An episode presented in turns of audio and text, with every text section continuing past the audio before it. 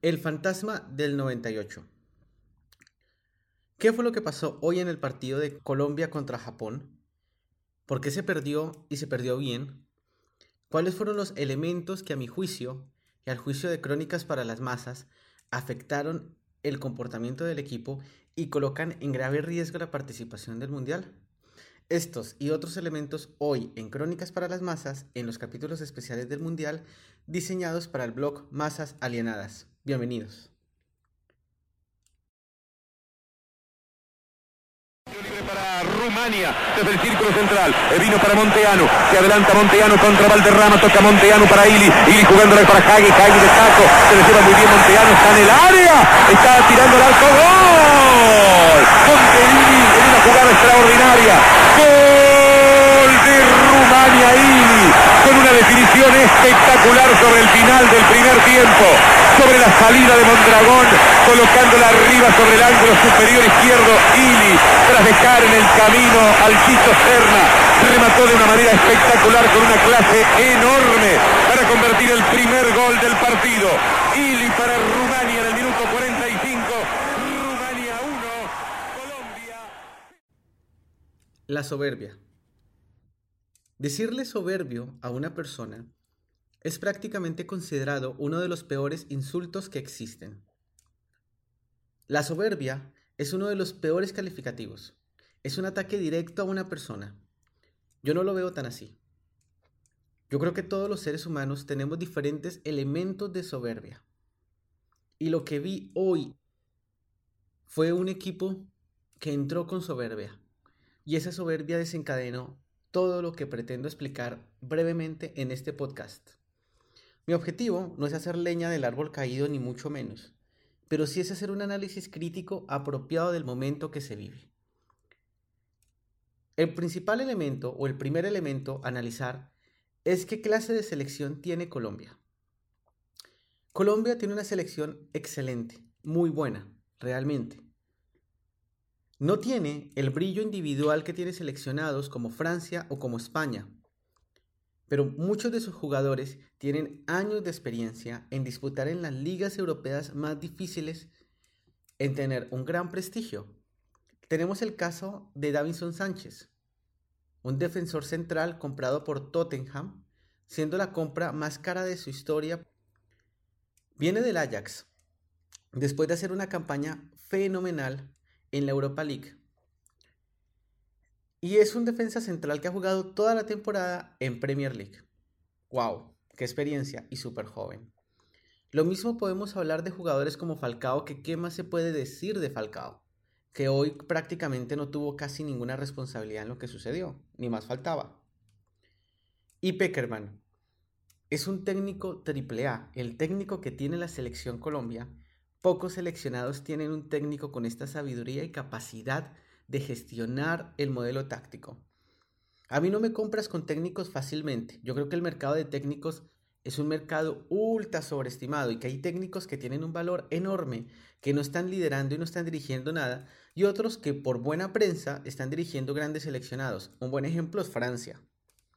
Pero Peckerman no es ese, Peckerman es un tipazo, es realmente alguien con experiencia, con conocimiento, con mucha más sabiduría futbolística que yo lejos. Bueno, entonces, ¿cómo así que soberbia? Sí. Porque lo que yo vi al inicio fue una selección Colombia que estaba convencida que era más que Japón. Convencida. Prácticamente dijo, ¿para qué? Los japoneses difícilmente van a saber parar un balón. Nosotros somos dioses en el fútbol. Nosotros nos vamos a enfrentar con selecciones de nuestro nivel. Vamos a pelearle a Alemania, Vamos a pelearle a España. Pero tenemos el mismo nivel de seleccionados como Uruguay. Sí, ¿por qué no? Tenemos el mismo nivel de seleccionados como Inglaterra. Esos son nuestro nivel, no Japón. Ese tipo de desconcentración que parece tan inocente hace que hagas cosas que yo en lo personal soy un amargado. Yo soy de los que creo que antes de un partido, tú tienes que estar preparado para una guerra, una guerra simbólica, pero una guerra. Estás concentrado, tienes miedo de perder. porque ese miedo significa que respetas a tu rival. Cuando eres soberbio, llegas relajado. Todo es posible, todo es tranquilo. Mejor me dedico a preparar mis bailes de la celebración de la Selección Colombia, a subir mis fotos en Instagram, a ser super cool y a gestionar mis redes sociales al máximo. Esa soberbia fue lo que llevó a Peckerman a decir, oye, ¿por qué no experimento un nuevo modelo táctico con Japón? ¿Por qué no nos colocamos a experimentar? Al fin y al cabo, tenemos todas las opciones y Japón definitivamente es el equipo más débil del grupo. Entonces ya que vamos, salió Fabra y ahorita entra Mojica, pues experimentemos. Que salga Aguilar y entre Lerma, izquierdo, mejor. Y así fue armando un equipo que nunca ha colocado en un partido serio. Este planteamiento que vimos hoy de Colombia es un planteamiento completamente nuevo, novedoso, nunca antes se había visto. Y llega con ese planteamiento al Mundial. No llega por necesidad, tipo Argentina. Llega porque quiere. Y cuando llega ahí, llegan los jugadores, están muy emocionados, muy contentos, y cuando miran a los japoneses se dan cuenta que los japoneses son jugadores de fútbol y que se están enfrentando contra jugadores que han peleado en ligas desde abajo muy difíciles. Son jugadores técnicamente excelentes. Hay un lateral japonés llamado Nagatomo, debe ser el tipo con menos prensa del mundo. Nagatomo en el Inter de Milán la rompió una cantidad de tiempo, siendo uno de los mejores laterales de ese equipo. Yo me acuerdo cuando jugaba en el mismo equipo que Freddy Guarín, creo que Nagatomo sigue en el Inter. Era excelente. Rápido, veloz técnicamente, buen defensor, perfecto. Honda, que entró en el segundo tiempo, jugó en el Milán hasta hace poco tiempo. Todos sabían sus características. No son jugadores pintados en la pared. Son gente que llega a dar lo mejor de sí. Y ahí es donde viene otra vez la soberbia a caer, porque dentro de la soberbia viene lo que yo llamo el fútbol de mentiras. Yo tengo un planteamiento muy personal. Para mí, el fútbol de clubes es un simulacro. El fútbol de clubes es muy bonito, muy chévere, muy simpático, nos cae a todos bien, todos vimos la final de la UEFA Champions League y creemos que eso es fútbol. Bueno, es un simulacro. Porque no hay dinero que compre el prestigio de jugar en una selección nacional. No existe dinero. Pregúntenle a Lionel Messi. Lionel Messi daría todos los títulos que tiene con el Barcelona con tal de tener la Copa Mundial de Fútbol con Argentina, porque eso no tiene precio. He ahí el problema.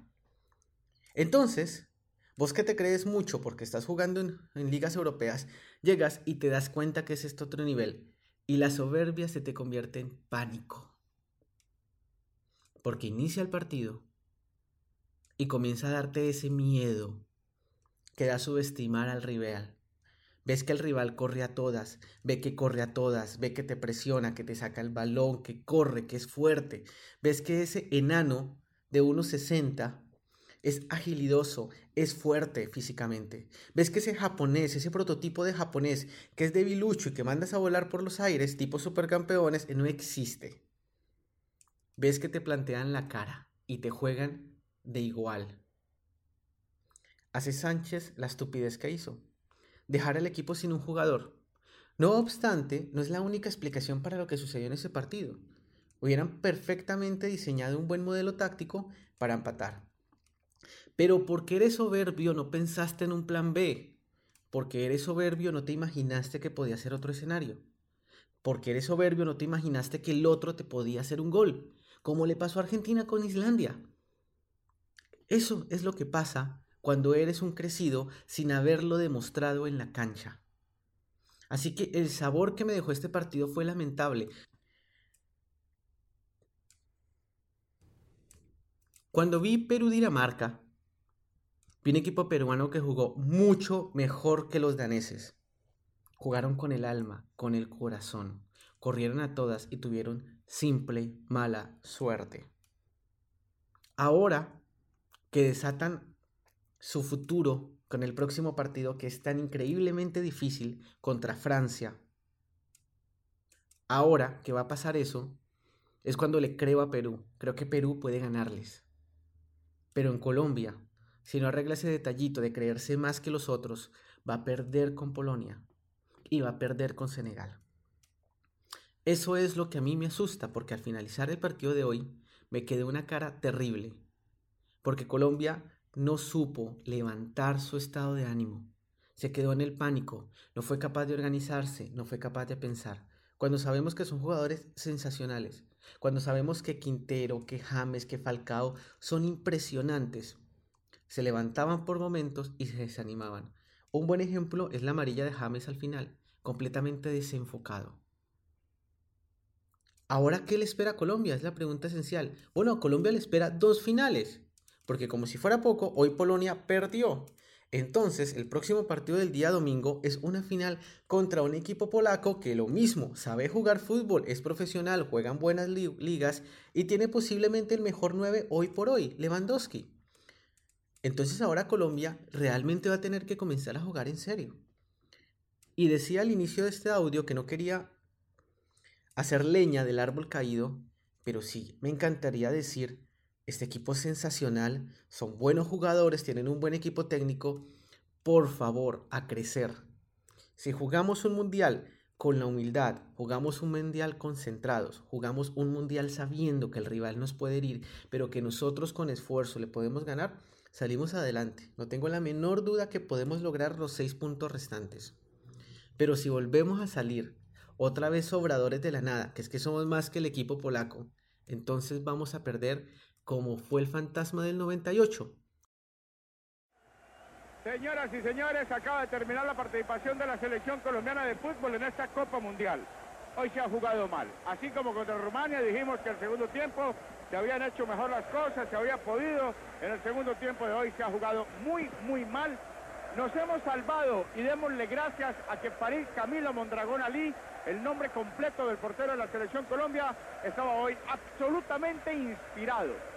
Démosle gracias a que Mondragón estaba en una tarde genial. Basiman y felicita a Mondragón. Es que lo que hizo el portero de Colombia es impresionante. Agarró no una, agarró 10 pelotas de gol, volando a los palos, volando a los ángulos, llegando. Fue una, una actuación de verdad que uno en este momento solamente tiene que decir, lo de Mondragón fue maravilloso. Es lo único que vale para rescatar de una jornada donde Colombia ha quedado supremamente mal.